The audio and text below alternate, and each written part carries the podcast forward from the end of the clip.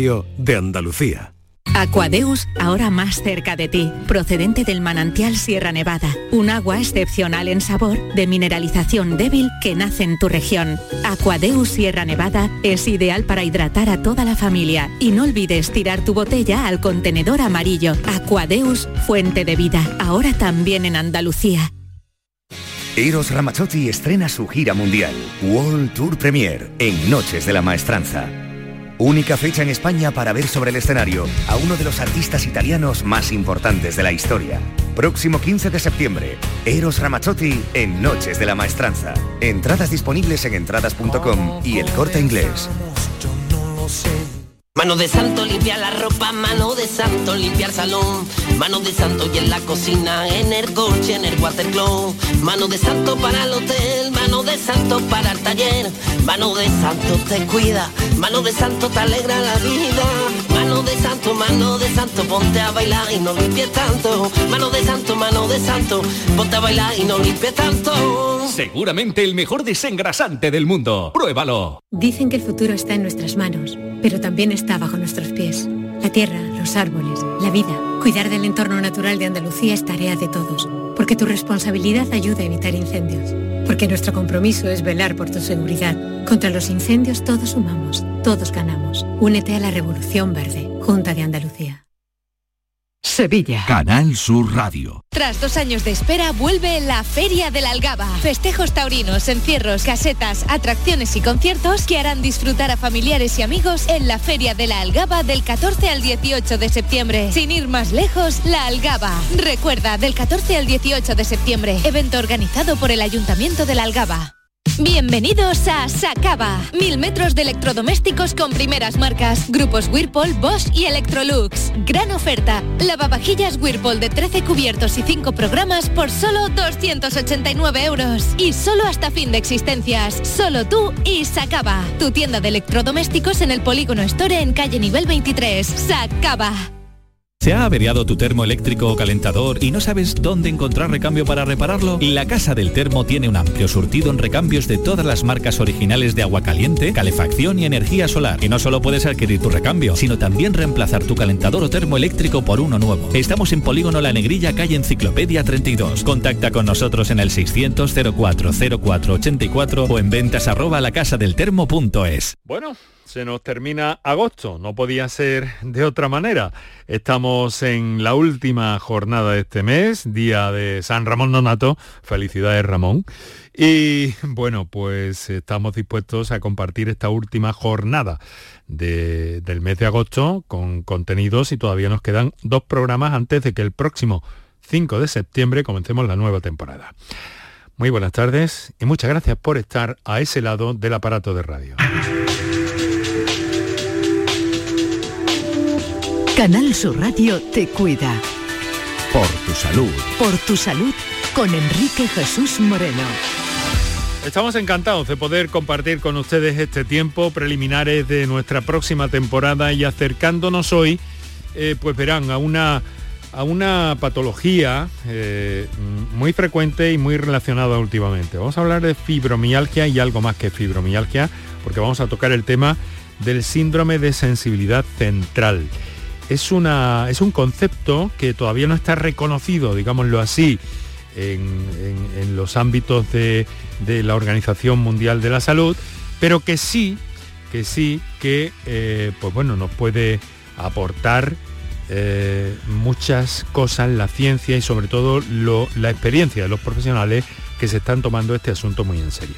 Miren, vamos a tener una joven doctora, María José Quesada, que es jefa de eh, esa unidad de síndrome de sensibilidad central en un joven hospital también, en Puerta de Andalucía, en Lucena, y que nos va a hablar de su experiencia no solo como jefa de esa unidad y sus pacientes, sino que ella misma eh, padece fibromialgia. Y vamos a conocer muchas cosas muy interesantes. Y en la segunda parte del programa nos vamos a ir a nuestra fonoteca para recuperar a un doctor en una em, en una experiencia un poco especial, porque es un gran interesado por la historia de la medicina, presidente de la Sociedad Andaluza del Dolor, director del Plan Andaluz del Dolor, eh, de la Junta de Andalucía, de la Consejería de Salud y Familias, y se trata del doctor Ignacio Velázquez, que nos va a hablar de la medicina templaria, como lo oyen, algo que va a ser muy interesante, se lo recomiendo. Nos acompañó el pasado invierno y ahora hemos recuperado esa grabación. Así que estamos en marcha, adelante. Hace algunas eh, jornadas, hace algunas semanas, incluso me atrevería a decir que meses, tenemos pendiente una cita con nuestra invitada de esta tarde que eh, nos va a hablar de un tema interesante que además durante el próximo mes de septiembre, cuando dé comienzo oficialmente ya la temporada, eh, después de este preliminar que hemos mantenido con ustedes durante el mes de agosto, pues mm, queremos abordar en la forma habitual en que el programa está ah, concebido con sus intervenciones y demás. Pero mm, digo que hace mucho tiempo que queríamos ver y saludar a nuestra invitada esta tarde, que es la doctora María José Quesada. Buenas tardes, doctora. Buenas tardes, encantada. Muchísimas gracias por estar con nosotros aquí en el estudio. Es jefa de eh, la unidad eh, del Hospital Centro de Andalucía, que está en Lucena, una institución relativamente reciente, ¿no? Exacto, reciente, no tiene ni siquiera un año, se abrió de puerta cara al público en septiembre del año pasado y bueno, es una institución que, ha optado por los tratamientos más pioneros en general en todas en todas las especialidades médicas. ¿Usted de Córdoba? ¿Estudió en Córdoba? Eh, sí, estudié en la Universidad de, Córdoba y me licencié en medicina en la, en la Universidad de Córdoba.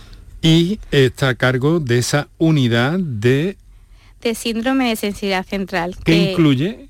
Que, bueno, es simplemente un nombre que se le pone a la sintomatología que tienen los pacientes de fibromialgia, de fatiga crónica, eh, de síndrome de intestino irritable, de cefaleas tensionales y migraña refractaria, eh, de bruxismo, de sueño no reparador, es decir, porque las pacientes que tienen fibromialgia pues no solo tienen dolores, ¿no? Porque la, palabra en sí de fibromialgia lo que define son dolores generalizados musculoesqueléticos, pero es que esa paciente o ese paciente, ¿no? Porque también existen hombres, eh, pues resulta que aparte de los dolores, pues un paciente que no duerme bien, que no tiene un sueño reparador, que ya se levanta con un cansancio, incluso un cansancio extremo que le impide realizar una vida normal y corriente, incluso le impide realizar actividades diarias básicas eh, como lavarse o preparar la comida o ir al supermercado.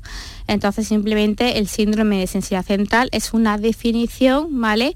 Para todo ese conjunto de síntomas que tienen esas personas con, fibromialgia. Pero son, eh, mm, quiero decir, ¿se montan unos con otros o van por separado? Eh, eh, van por separado, es decir, una persona con fibromialgia pues puede tener fibromialgia, también tiene fatiga crónica, también puede tener síndrome de intestino irritable, también puede estar diagnosticada de, de migraña, también puede estar diagnosticada de bruxismo, eh, cada persona es individual y es única y tendrá unos síntomas u otros y tendrá unos, diagnósticos u otros diagnósticos. Pero es verdad que eh, dentro de todos esos síntomas que engloban el síndrome de sensibilidad central, que son muchísimos, eh, son más de 50 síntomas, pues es verdad que suelen tener pues básicamente 60 o 70% de, de los síntomas.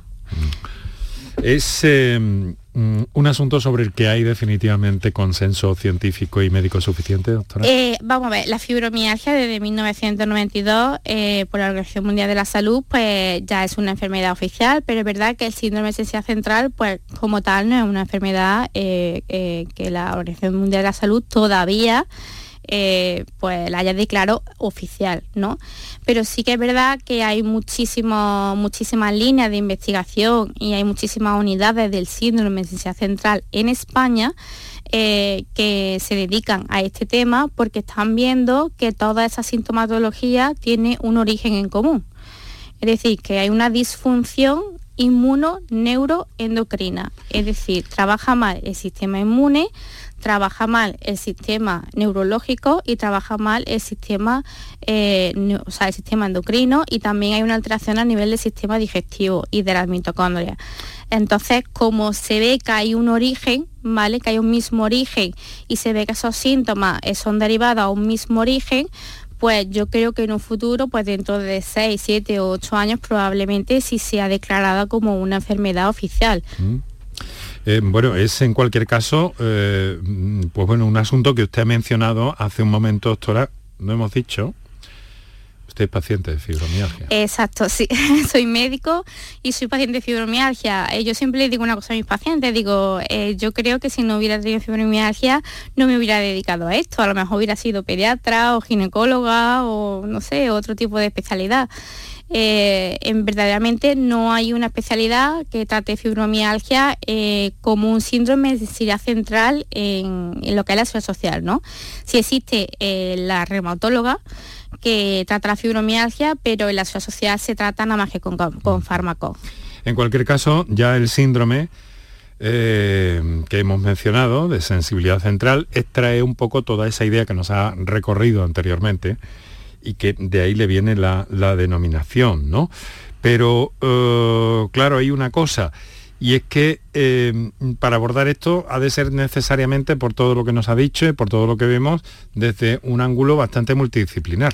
Exacto, como es multifactorial, es decir, que las causas por las que se provocan eh, la fibromialgia o la fatiga crónica o las personas que tienen el síndrome intestino irritable, ¿no? que por ejemplo el cajón del sastre, yo digo que es el cajón del sastre de, los digestivos, con perdón, ¿vale? Que me perdonen los digestivos que me están escuchando, pero muchas veces cuando las son absolutamente normales y esa persona tiene trastornos digestivos y no le sabe dar una respuesta al digestivo porque la endoscopia, la colonoscopia, todas las analíticas son normales, pues resulta que mm, debajo de ese síndrome de intestino irritable pues hay, eh, hay una permeabilidad intestinal, hay un déficit de Down, una dibiosis intestinal, bueno, un montón de, parámetros alterados que no se miden en, en la seguridad social y que claro, el paciente hace un, un perinaje entre especialistas y especialistas muy importante, igual que los pacientes de fibromialgia o de fatiga crónica, y que mm, pues verdaderamente eh, hay una base y, esa base se puede tratar y esos pacientes pueden mejorar y de hecho mejoran muchísimo porque hoy en día eh, lo más importante es la calidad de vida y la salud. Si uno no tiene salud no tiene nada. Está muy claro. Está muy claro. Está muy claro. Eh, doctora, eh, me pregunto, em, bueno, esto de ser mm, paciente de fibromialgia al mismo tiempo es, es, una ventaja para sus, quiero decir, que esto, mm, esta empatía que debe usted establecer con sus pacientes. Sí, eh, bueno, ya de por sí soy una persona bastante empática y bueno, tiene su lado malo y su lado bueno, ¿no? Porque eh, mm, eh, la empatía pues hay que saber gestionarla, sí, hay que saber gestionarla, pero es verdad que tiene su lado bueno porque cuando yo veo a una persona que tiene fibromialgia y que entra en mi consulta, yo no solo estoy detrás de esa mesa, sino que también estoy sentada como paciente. Entonces, claro, cuando le voy explicando todos los síntomas que ella tiene, me va diciendo sí, sí tengo trastornos a nivel digestivo, sí, sí me hincha, se me hincha la barriga, o mm. tengo diarrea, o tengo estreñimiento, o tengo mucho cansancio, o es que mm, me levanto ya cansada y es como si no durmiera me levanto también con dolores de cabeza, es que también tengo la piel seca y también me pica la piel, es que mm, también tengo trastornos de humor y estoy muy irritable y tengo eh, el estado de ánimo decaído.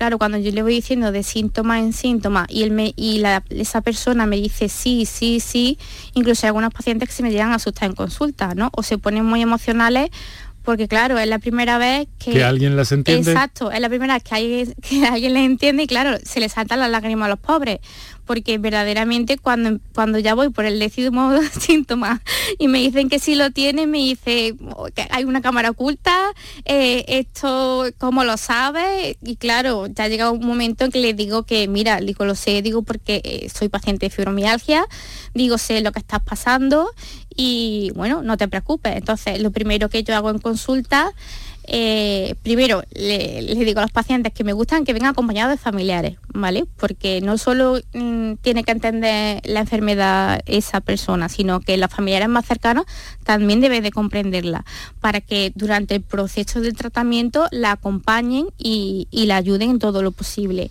y para que verdaderamente los familiares entiendan su patología y entiendan que parte de los síntomas de ese cansancio no es que sea vaga esa persona, que verdaderamente es que no puede levantarse del sofá o de la cama. Ha habido, ha habido mucha incomprensión, incomprensión con eso en los últimos años. ¿Mejora, ¿Mejora la cosa, doctora? Eh, va mejorando pero muy lentamente, muy, muy lentamente. Y yo lo que estoy intentando hacer aquí en la provincia de Córdoba es mucho hincapié en eso hago muchas conferencias y, doy mucha información a, a, estas personas con esa patología y a los familiares para que comprendan la enfermedad y para que no tenga esa connotación negativa. Porque hoy en día tú dices fibromialgia y tiene una connotación negativa, o sea, no es una palabra positiva, porque por ejemplo dices cáncer de mama y todo el mundo, el día del cáncer de mama, todo el mundo apoya a, los familiares, apoya a esas personas, a esas mujeres que han tenido cáncer de mama, pero fibromialgia es, es totalmente una, connotación negativa que eso debe de cambiar y un desconocimiento absoluto por parte de la población, incluso por parte de, de los médicos de lo que es la enfermedad. Mm. y de los últimos estudios que hay acerca de ella. Claro, y, sin embargo, además, quiero decir que, se puede llegar a un diagnóstico, que usted llega a un diagnóstico a través de un diagnóstico clínico, ¿verdad? Por supuesto, claro. Pero se llega a un diagnóstico. Un diagnóstico clínico a través de una anamnesis, que es pues, una serie de preguntas eh, para ver qué tipo de sintomatología tiene después de una exploración, que tiene que cumplir unos criterios en, la exploración, ¿no? Que se llaman tender point, que son unos puntos dolorosos que tiene el, el paciente. Entonces, a través de, tanto de la exploración como de esa anamnesis, que es pues, ver la sintomatología que tiene, se realiza un diagnóstico y a partir de ese diagnóstico pues ya se empiezan a realizar las pruebas oportunas eh, para ver verdaderamente eh, mm, de dónde viene el origen, ¿no? Entonces sabemos que las personas con fibromialgia o con el síndrome de necesidad central o con, o con síndrome intestino irritable, ¿vale? O con fatiga crónica, pues tienen varias cosas. Por un lado, una de las cosas más importantes es que casi el 90% presentan permeabilidad intestinal. ¿Eso qué quiere decir? Eh, nuestro intestino es como un muro, ¿vale? Es como un muro que solo deja pasar sustancias pequeñas de bajo peso molecular y sustancias beneficiosas todo lo que es dañino, pues edulcorantes, colorantes, aditivos, agroquímicos, incluso los mismos alergenos de comida o incluso las mismas bacterias o virus que se encuentran en nuestra flora intestinal, no lo deja pasar. Pero ¿qué es lo que sucede en una persona que esa permeabilidad intestinal la tiene alterada, la tiene alta? Sucede eh, que básicamente eh, digamos que esas células son enterocitos se empiezan a separar y se forman como una especie de agujerito. ¿vale? Y esos agujeritos eh, empiezan a pasar sustancias de alto peso molecular, es decir, empiezan a pasar sustancias extrañas, tóxicas a sangre que no deberían de estar en, en, sangre y el sistema inmunitario hace una reacción ante algo extraño, es decir, hace una reacción inmunológica inflamatoria y empieza a segregar pues entre muchas de las sustancias histamina, interleuquina, citoquinas, que estos son los nombres raros que nosotros ponemos mm. a esas sustancias y que provocan científicos que tienen que tener las cosas y que provocan una inflamación de bajo grado en todo el organismo. Entonces, esas personas tienen una inflamación de bajo grado en todo su organismo debido a que su sistema inmunológico segrega esas sustancias, como hemos dicho, histamina, citoquina e interleuquina. ¿Y eso es común a, todas estas a todas estas eh, situaciones del, síndrome. Exacto, eh, en, personas con fibromialgia, en personas con fatiga crónica, en personas con Ese es el común, ¿no? Ese es el, determinante común. El, súper frecuente en personas con síndrome intestino irritable, la permeabilidad intestinal, muy, muy común. Y una vez que se soluciona, eh, su sintomatología desaparece. Mm. Y luego también tenemos un déficit de la DAO, ¿vale? Normalmente, no todo el mundo. ¿Qué es la DAO? La DAO es una enzima, la da una enzima que descompone la histamina. Es decir, igual yo pongo el símil, que así me explico bien a las personas, el símil de la intolerante a la lactosa. Los intolerantes a la lactosa tienen un déficit de la lactasa. De hecho, hay una pastilla, que es la lactasa, que se la toman antes, si van a tomar algo con leche, con, lactosa. Eh, pues las personas con, déficit de DAO, que puede ser genético o no, de que de hecho hay una cantidad importante en España de, déficit de DAO de causa genética, eh, que suelen ser personas muy migrañosas, por ejemplo, y personas con mucha fatiga, con muchos dolores musculares, pues eh, ese déficit de DAO, eh, al tener baja esa enzima, no descompone la histamina. Entonces, cuando consume alimentos muy ricos en histamina, ¿vale? Alimentos, pues, por ejemplo, el calabacín, la berenjena, el pescado azul, eh, lo que son alimentos enlatados, envasados, tienen mucho alto contenido en histamina pues no son capaces de descomponer toda esa histamina y se eleva la histamina en sangre, dan picos de histaminosis. Entonces provocan esos síntomas, pues dolores de cabeza, cansancio, dolores musculares. Entonces hay un porcentaje importante, entre un 50-40% de pacientes en mi consulta, que tienen un déficit de DAO severo, o sea, no un déficit de DAO intermedio, sino un déficit de DAO severo. Entonces ese déficit de DAO debe de ser tratado. ¿Cómo? Pues dando encima DAO, porque si tiene un déficit de DAO severo y un déficit de DAO genético, hay que tratarlo con, pues con enzima DAO. Simplemente se da la enzima DAO. Vamos a ir a algo más eh, terrenal, si le parece, en el siguiente sentido. Estamos conversando en esta tarde, en, este, eh, en esta última semana, del preliminar a nuestra temporada, próxima temporada 22-23, que empezamos el próximo lunes, día 5, pues estamos hablando con la doctora María José Quesada, que es jefa de la unidad de eh, síndrome mm, de sensibilidad central en el Hospital eh, Centro de Andalucía, que está en la localidad cordobesa al sur de la, de la provincia de Lucena. Eh, doctora, ¿qué pasa cuando ya tienen ustedes todos esos datos? Quiero decir, mm, ¿cómo, se, ¿cómo se pone, cómo se para, cómo se frena eso? ¿Cómo, hace usted para permitirse eh, llevar una vida normal, intensa, muy pues, productiva? Exacto, muy productiva. Tú lo has dicho, una, vida normal, ¿no? Ganar calidad de vida para poder hacer una vida normal. Pues simplemente acude a consulta, yo lo exploro, le hago una anamnesis y en función de la sintomatología yo le hago una analítica una analítica simple y normal de sangre, llanamente, no es ninguna prueba rara, o sea, no es ninguna prueba absolutamente rara. Y mido la permeabilidad intestinal, mido el déficit de DAO, mido si tiene una histaminosis, si tiene la histamina alta, ¿vale? Y miro si tiene una sensibilidad alimentaria, porque porque si ese paciente lleva mucho tiempo con permeabilidad intestinal, como hemos dicho, en esos agujeritos grandes de la pared intestinal han pasado los mismos alérgenos de la comida a sangre. Entonces se sensibiliza mediante histamina eh, a, cualquier alimento, mm. pues al trigo, al tomate, Ahí ve usted en esos resultados, ve usted lo que hay. Exacto. Y, y a partir de ahí, ¿qué pasa? Pongo un tratamiento por ejemplo, tiene permeabilidad intestinal, pues uno de los tratamientos poner glutamina y unos probióticos especiales para reparar ese muro y, digamos, cementar, ¿no? Poner cemento a esos agujeros. Si tiene un déficit de la DAO severo y un déficit genético, pues se pone encima DAO como tal. O sea, 20 minutos antes de cada comida principal, el paciente se tiene que tomar encima DAO. Y si tiene una estaminosis, pues hay que ver cuál es el origen de esa estaminosis, ¿vale? Eh, y controlar la histaminosis mediante medicación. Vale. Y entonces todo ese tratamiento, después de que usted lo, lo aplica, ¿qué resultados le está dando? Pues en pacientes con fibromialgia, nada más que con, digamos, con ese tratamiento responden entre un 30 y un 40%. Mm, Exacto. Importante. Luego, en personas que no tienen fibromialgia, pero sí tienen migraña y síndrome de intestino irritable, es decir, personas que no tienen dolores de cuerpo, pero sí tienen eh, dolores de cabeza y sí tienen un síndrome de intestino irritable, responden prácticamente el 100%. ¿Por qué? Porque su patología viene del déficit de DAO, y de, la permeabilidad intestinal. ¿Cómo es el dolor de la fibra, doctora?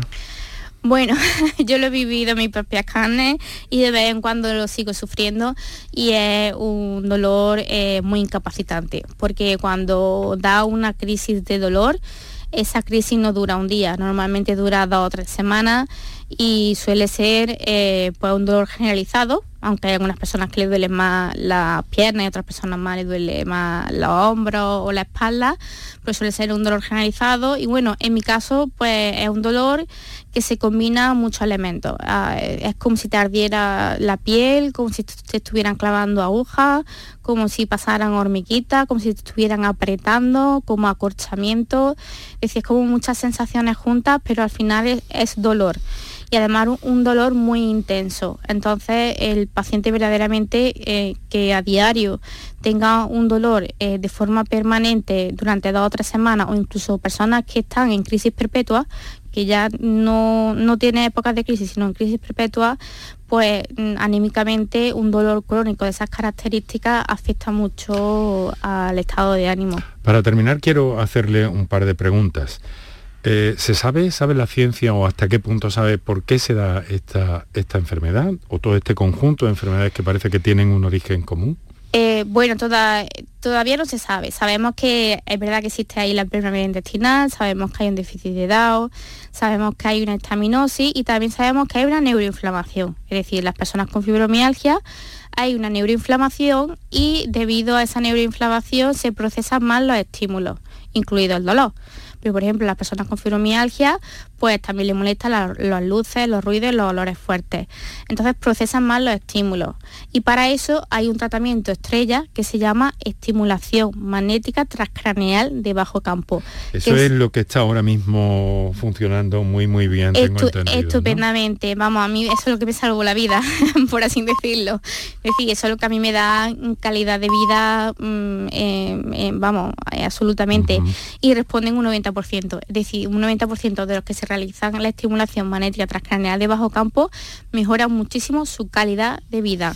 Eh, responde muy bien, eh, mejoran en, sus dolores, mejoran en su cansancio, eh, empiezan a dormir profundamente y empiezan a mejorar en su estado de ánimo. Entonces el tratamiento estrella. Mire, hay una cosa que ha mencionado al principio, básicamente todo esto afecta a mujeres. ¿Por qué? ¿Por qué menos a los hombres? ¿O, es que hay infradiagnóstico entre los varones? Eh, bueno, las dos cosas. Primero hay un infradiagnóstico entre, entre varones. Yo en mi consulta es verdad que el porcentaje normal que se dice, bueno, que se dice en los libros, ¿no? Es un 90% de mujeres y un 10% de hombres.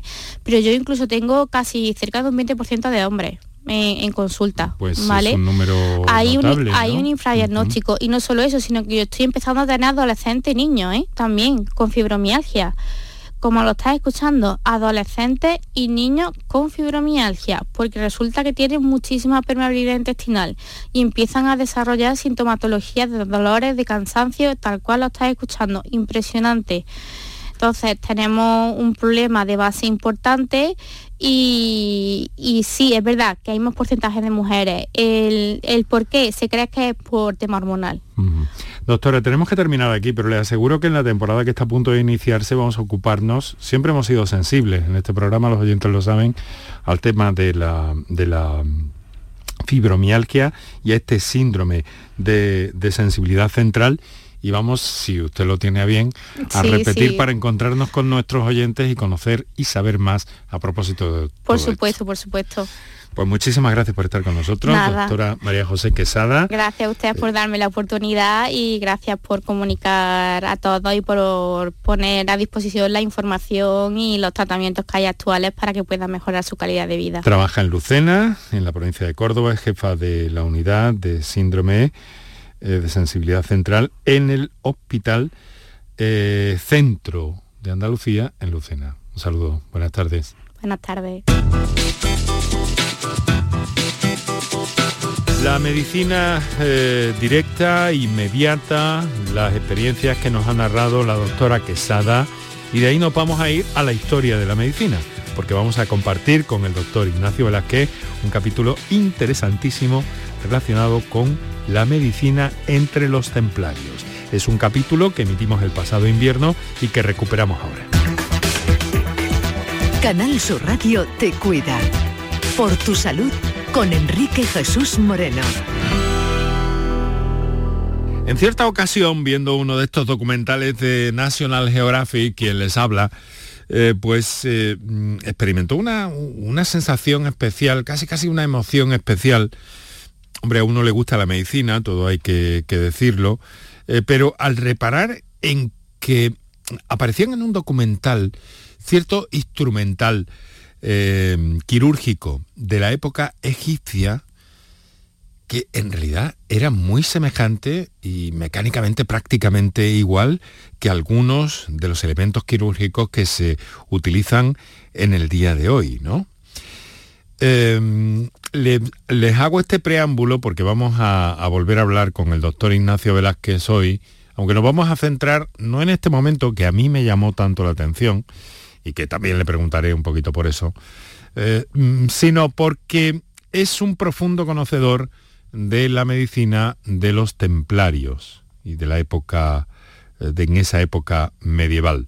El doctor Ignacio Velázquez, como saben, se lo hemos eh, presentado en la primera vez que está con nosotros y estos últimos días, es director del Plan Andaluz, del Plan del Dolor de Andalucía, así como presidente de la Asociación Andaluza del Dolor. doctor Velázquez, muy buenas tardes. Enrique, buenas tardes, siempre un placer.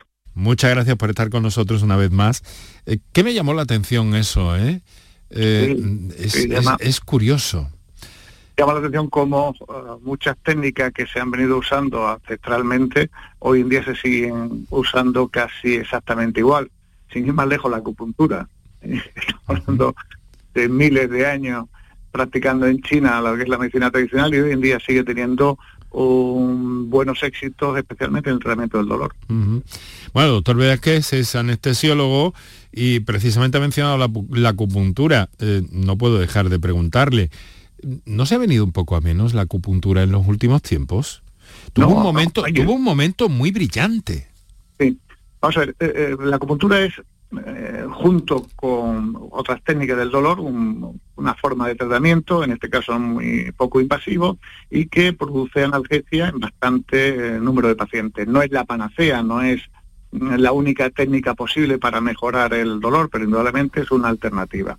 Lo que ha ocurrido en los últimos tiempos, especialmente hace un año, año y pico, el Ministerio ha cometido, el Ministerio de Sanidad ha cometido el grave error de incluir a la acupuntura junto con la ozonoterapia y la homeopatía en las pseudociencias.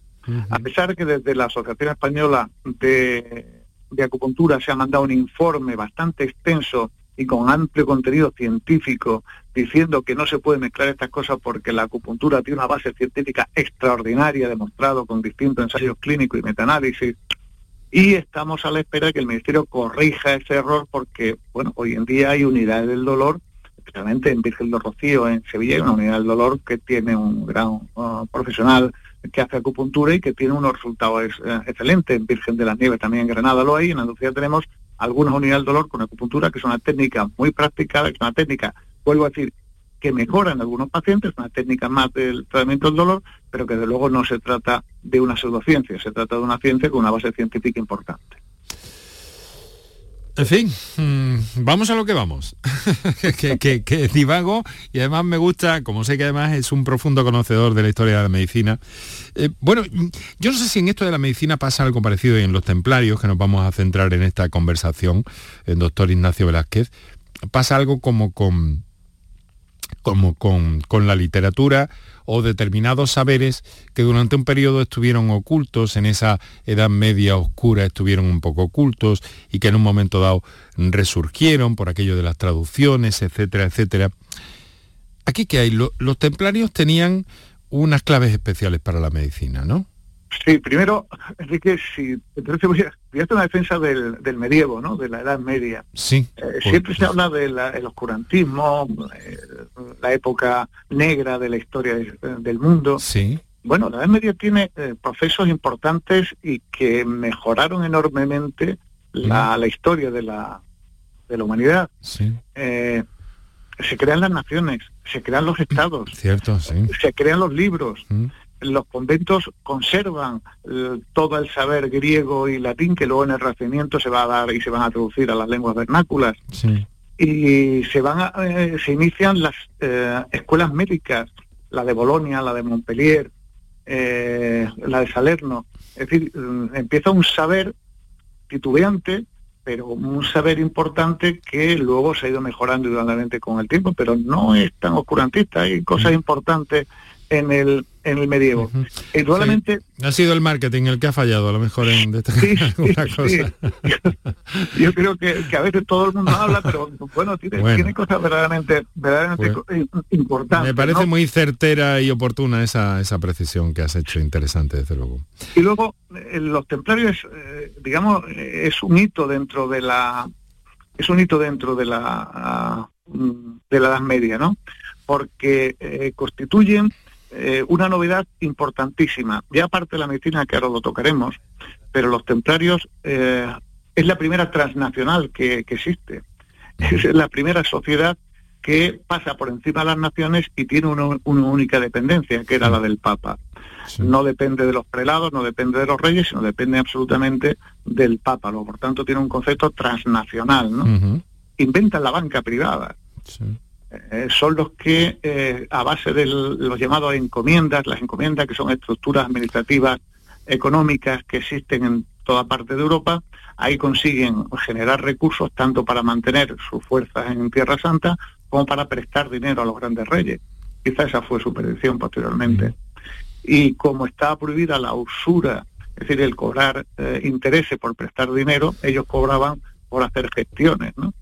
Son los primeros que inventan el cheque de viaje. Cuando un noble europeo quería ir a Tierra Santa, lo que hacía era entregaba una cantidad de dinero a las encomiendas más próximas en Europa y le aseguraban el traslado desde Europa hasta Tierra Santa, mm, dándole eh, impedimentos, viajes, comida, etcétera. Es decir, digamos que hacían su, su papel de agencia de viajes ¿no? para llevar a, Tierra Santa. Mucho conocimiento había ahí, mucho, mm, mucho emprendedor, tenía que haber también, pero claro, de base mucha inteligencia y mucho conocimiento. ¿De dónde venía ese conocimiento en el caso de...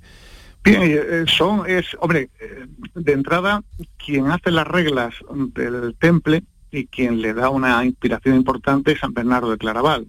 San Bernardo de Claraval es uno de los reformadores del Cister, y era un personaje que en la Edad Media era más importante que los papas. ¿Mm? Los reyes a veces cuando tenían que tomar alguna decisión consultaba con Bernardo de, Claraval, ¿no? Y es uh, alguien que le da eh, no solamente el empuje con eh, las reglas, sino que posteriormente eh, publica una carta elogio a una milicia en la que le da toda la fuerza a, a los templarios para convertirse en el ejército de Dios, ¿no? que es como llega a llamar eh, Bernardo de Claraval a, los templarios. Luego mm, tienen atesorado, claro, eso nace, este, este, señor seleccionaría un poco a, sus milicias, ¿no? A, los propios templarios que entraban en la orden, ¿no? O esto como era, porque parece que el listón estaría muy alto. Estaba alto, sí.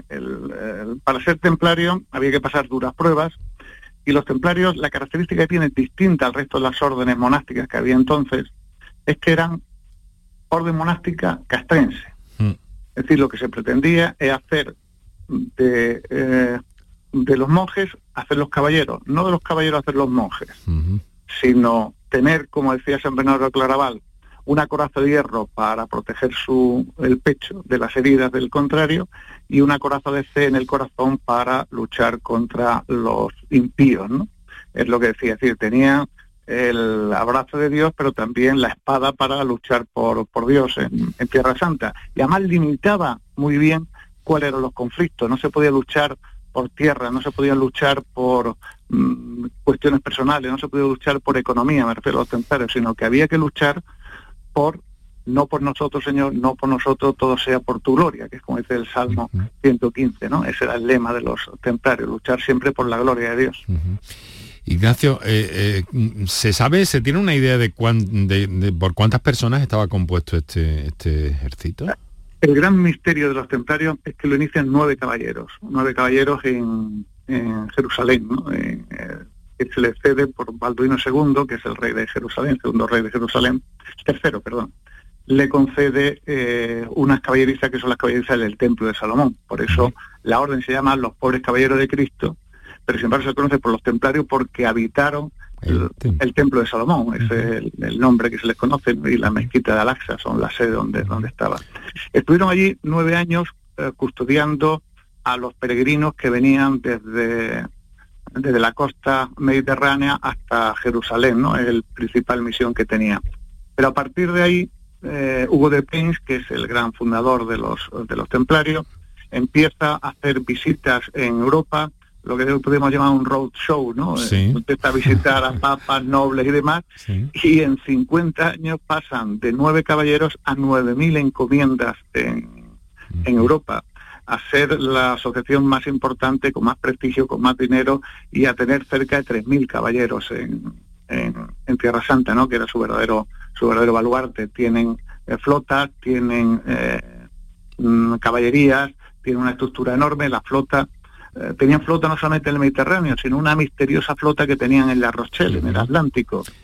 Que hay una cosa curiosa, hay muchas veces cuando vemos las naves de Colón, vemos la cruz templaria.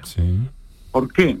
Pues posiblemente porque la flota de la Rochelle, que es la única que se salva de la redada que tiene eh, Felipe IV el Hermoso contra los templarios, marcha a la eh, Escuela Marítima eh, Cartográfica del Sagre, y en el Sagre es donde Colón encuentra cartografías diciéndole que hay tierra al otro lado del Atlántico. Bueno, y muy posiblemente están relacionados con eso también. Exactamente, y muy posiblemente esas cartografías que habían dejado los templarios con su flota en La Rochelle es porque Colón, en agradecimiento a ese conocimiento, le pone a las, a las naos la bandera templaria, que es una ah. bandera muy significativa, una cruz muy significativa, la cruz ciertamente. Ciertamente, ciertamente. Bueno, y vamos a la medicina. ¿Cuántos sabían de medicina? Sabían mucho de medicina, al parecer. Sí, sí. Eh, sabía mucho de medicina una, una de las cosas por las reglas y otra por su contacto íntimo con mm, árabes, especialmente con los sufíes, que los sufíes es ah. una es una digamos una secta dentro de los musulmanes mucho menos guerrera y mucho más eh, espiritual, ¿no? De hecho, la palabra sufí significa calma, tranquilidad, otros dicen que viene de sofá, pero eh, significaba eh, eso. Y eran muy unidos y muy amigos de los de los sufíes y posiblemente eh, entendieron que la mejor forma de atender la enfermedad era de una manera holística, ¿no?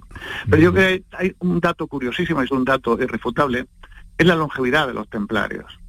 Es decir, los templarios que la edad media, la vida media, valga la redundancia, estaban los 40, 45 años, hay templarios los que sobrevivían a las batallas que llevan hasta los 70 años de vida. Hasta los 70 años de vida aunque de los, por ejemplo, de los 23 eh, grandes gran maestres que tuvieron, 13 murieron en combate, ¿no? Pero los que sobrevivieron, vieron. Y son tres razones. La primera es por una dieta estricta y rigurosa.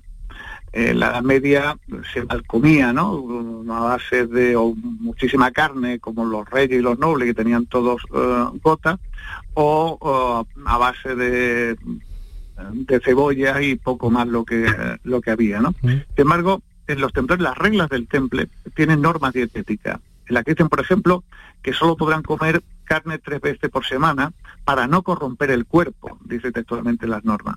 Los días que no coman de ella, y que no coman carne, podrán comer tres platos.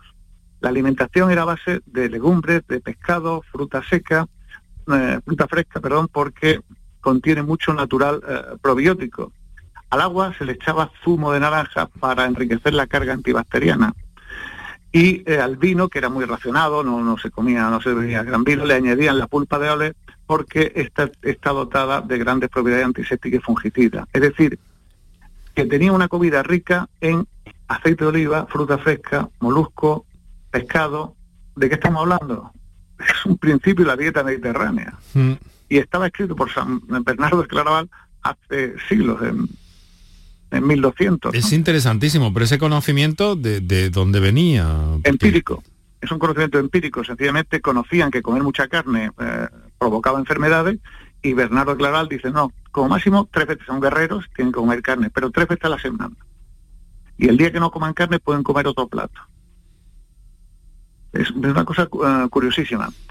Luego, eh, aparte de las normas eh, estrictas, otras razones que tenían de, mm, para mantener esa longevidad, era la limpieza. Limpieza que era incluso lavarse las manos antes de la, de la comida, mm. el no poder eh, mm, secarse ni limpiarse la boca con la manga de la, de, de la ropa que, que llevaban, ¿no? Y luego, en una norma que, que yo creo que no le da mucha gracia a las mujeres, decía San Bernardo que había que abstenerse de estar con mujeres porque la castidad es certeza del corazón y sanidad del cuerpo. Lógicamente estamos hablando aquí también de la cantidad de enfermedades venéreas que existía entonces y el hecho de no tener contacto con mujeres pues impedía que cayeran este tipo de, enfermedades. ¿no? Y luego hay una tercera razón, que es una razón histórica y real, que es eh, creaban, crearon auténticos hospices crearon auténticos centros mm, religiosos, espirituales, sanatorios, donde los mayores o los heridos en combate se refugiaban, donde una vez pasado el tiempo a los mayores y a los heridos en combate se les abandonaba. De hecho, en el artículo 52 de las reglas se refiere a la necesidad de cuidar a los enfermos y el 63 honrar y cuidar a los ancianos. Es decir, que una vez que habían cumplido su misión en Tierra Santa, venían a Europa y hay distintos centros, como por ejemplo en, España está eh, la ermita de San Bartolomé en el, barranco del Río Lobo, donde posiblemente fuera una zona de refugio, de tranquilidad y de sosiego para las personas mayores, o también en la iglesia octogonal de, la Virgen de Unate en Pamplona. Son sitios donde los templarios y el resto de las encomiendas iban, una vez cumplido su misión en combate, iban a descansar y a reposar y a, ser atendidos por los compañeros que eran más, eh, más jóvenes. ¿no? Y ese concepto espiritual, como digo, ese concepto holístico de los sufíes, creo que también eh, ayudó bastante a esa longevidad importante que tuvieron los, los templarios. Al final, eh, Ignacio, de alguna manera, han mencionado, pues bueno, el final de, estos caballeros, de esta orden, un final... Trágico. Trágico, trágico, porque además es que te dejan tirados los tuyos. Sí, te dejan tirados los, los franceses, para ser más exacto. Efectivamente, el 13, viernes 13 de octubre de 1307, hay quien dice que eh, en el ámbito sajón y francés, eh, la mala suerte del 13 viernes, en España es el 13 martes, viene precisamente porque es el día en el que eh, detienen a todos los templarios, ¿no? Pues el 13 viernes de 1307,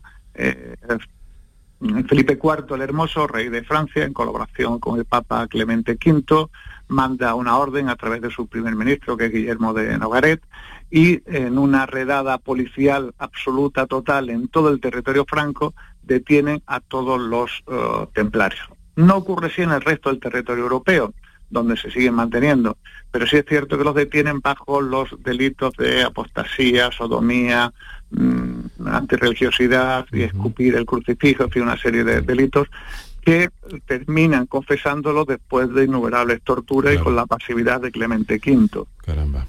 Hay una pelea, hay una pequeña lucha entre Clemente V, que está en Aviñón, no está en Roma, es decir, viene, estos son los 70 años de Babilonia, ¿no?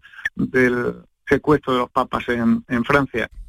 Incluso recientemente una periodista vaticanista, Bárbara Freil, ha descubierto un documento, el famoso documento de Chinón, en el que Clemente V en agosto de 1308 exonera a los templarios de todos los delitos, porque todos han sido obtenidos previa tortura, pero no se atreve a promulgarlo. Y lo guarda y hace, creo que ha sido 10 o 12 años, que Bárbara Frey lo encontró en los archivos del, Vaticano. Caramba, qué historia, ¿no? Entonces, eh, claro, todo este conocimiento, toda esta idea sobre la, eh, sobre la higiene, eh, sobre la dieta, todo esto desaparece. Desaparece totalmente. Desaparece totalmente porque son proscritos, son malditos. Luego los, el Papa amenaza a los príncipes y reyes europeos a que detengan a los templarios. En ningún país se detienen, sí, se disuelven las órdenes eh, templarias, en España se disuelve y se ingresa y se integran en Montesa, mm. en Portugal ocurre, ocurre lo mismo, tan solo en Escocia, que gobierna eh, Bruce, Roberto de Bruce, es el único que mantiene a los templarios, de hecho en arquitectura, como es la iglesia de, Edimburgo, que es, muy posterior a la caída de los templarios, pero en toda Europa terminan disolviéndose los templarios sin que ocurra la masacre que ocurre en Francia, que eh, en realidad aniquilan a todos los templarios. De hecho, el último gran maestre templario, Jacobo de Molay, es quemado en la famosa isla de los judíos, al lado del, del Sena, cerca de Notre Dame, el 18 de marzo de 1317. Tampoco quedaron documentos sobre estas dietas, sobre estas técnicas de, salud y autocuidados, o desaparecieron, me imagino. Quedan, las reglas, pero no quedan las reglas originales eh, publicadas en latín, sino hay unas reglas posteriores hechas en francés que ya se dedican más a organización administrativa, no las iniciales. Caramba, ¿qué, historia. Eh, yo creo que da para otra parte, porque no hemos llegado ni siquiera en, estos minutos de agradable conversación con el doctor Ignacio Velázquez, no hemos llegado, eh, hemos apuntado algunas cosas relacionadas con la medicina, pero estoy, estoy seguro de que hay más y que deben ser interesantes. Hay, cosas apasionantes, como la muerte de Jacobo de Molay, que cuando lo queman vivo les dice a Felipe IV y a Clemente V, el Papa, no, les dice eh, te veré ante el Tribunal de Dios antes de 40 días y a ti Clemente V antes de que termine el año. 32 días después de la muerte de Jacobo de Molay, muere Felipe IV y antes que se ese año muere el Papa Clemente V. Roza lo esotérico ya, ¿eh? Sí, pero es que además la maldición templaria continúa con eh, los reyes malditos. Hay un libro precioso de Maurice Druon que se llama Los reyes malditos, en los que los capetos, los, sucesores de Felipe IV, van cayendo uno tras otro hasta la intronización de la dinastía de los Valois. Es decir, desaparecen los capetos de una manera trágica, o sea, la maldición de los templarios continúa. Hay una anécdota que es leyenda, pero no me resisto a contártela. Venga. Que es el, el 22 de enero de 1793 decapitan a a Luis de Borbón, Luis, eh, XVI, ¿no? En Francia, en el atrio de Notre Dame, después de la Revolución Francesa, lo decapitan. Cuenta que cuando cae la cabeza del, Borbón, un espontáneo sube al cadalso, moja sus manos en la sangre del, rey y lanzando y salpicando al pueblo de Francia que está viendo el espectáculo, les dice, pueblo de Francia, yo te bautizo en nombre de la libertad. Jacobo de Molay ya está vengado. Es decir, que la maldición llega, o la venganza de los templarios llega hasta la Revolución Francesa. Alucinante, eh, maravillosa historia. Tenemos que pararnos más, ¿eh? porque en cirugía también debe haber cosas interesantes Hay que cosas interesantísimas. Hay un personaje que es eh, el hijo de Hugo de Luca, Teodorico de Borgoña, que es un experto en la cirugía, avanza Sí. muchísimas cosas. Está Wilder Choliá, que tiene otras cosas interesantísimas. Henri de Mondeville. En fin, muchos personajes que nos dejamos hoy en la gatera, pero que hablaremos Bueno, otro día. Pero bueno, y además, eh, considerando ese dato que, que me ha notado, ¿no? que nos has dado, que en la época las personas vivían, la esperanza de vida estaba en los 40, 45 años, y que estos señores con una vida eh, dura que llevaban por otra parte, eh, llegaran a vivir hasta 70, 75, y todo eso probablemente gracias a esa dieta estricta que inventaron y esas normas de, de higiene, De esas higiene. normas de autocuidado. Dieta, dieta, higiene y luego cuidar a los mayores y a los heridos. Sencillamente. Importantísimo, fundamental. Encantador. Historia de, de la medicina y en este caso con los templarios, medicina y mucho más, que hay mucho tema que cortar. Doctor Ignacio Velázquez, Sí muchas gracias por estar con nosotros en otra ocasión. Volvemos a Enrique, encontrarnos. Un doble placer, un placer hablar contigo, un placer hablar de algo que me apasiona como es la historia de la medicina, la historia de la Edad Media. Un fuerte abrazo. Un abrazo. Gracias. Pues aquí lo dejamos, volvemos mañana, nos vemos en septiembre, que será mañana jueves, encantados de saludaros a todos y a todas, y el mejor de los saludos de Quique Iraundegui y Enrique Jesús Moreno. Hasta mañana.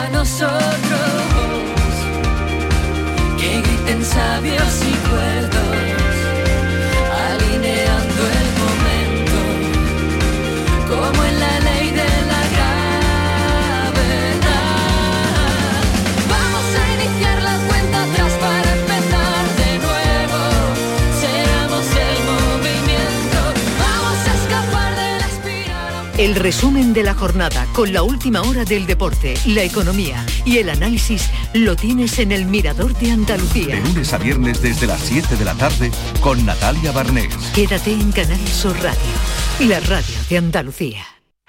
La mañana de Andalucía con Jesús Vigorra es tu referencia informativa de Canal Sur Radio. Y el próximo lunes 5 de septiembre volvemos con todo. Actualidad, información, análisis y tertulias, entrevistas, entretenimiento, humor. La mañana de Andalucía con Jesús Vigorra. El próximo lunes 5 de septiembre a las 6 de la mañana. Canal Sur Radio, la radio de Andalucía.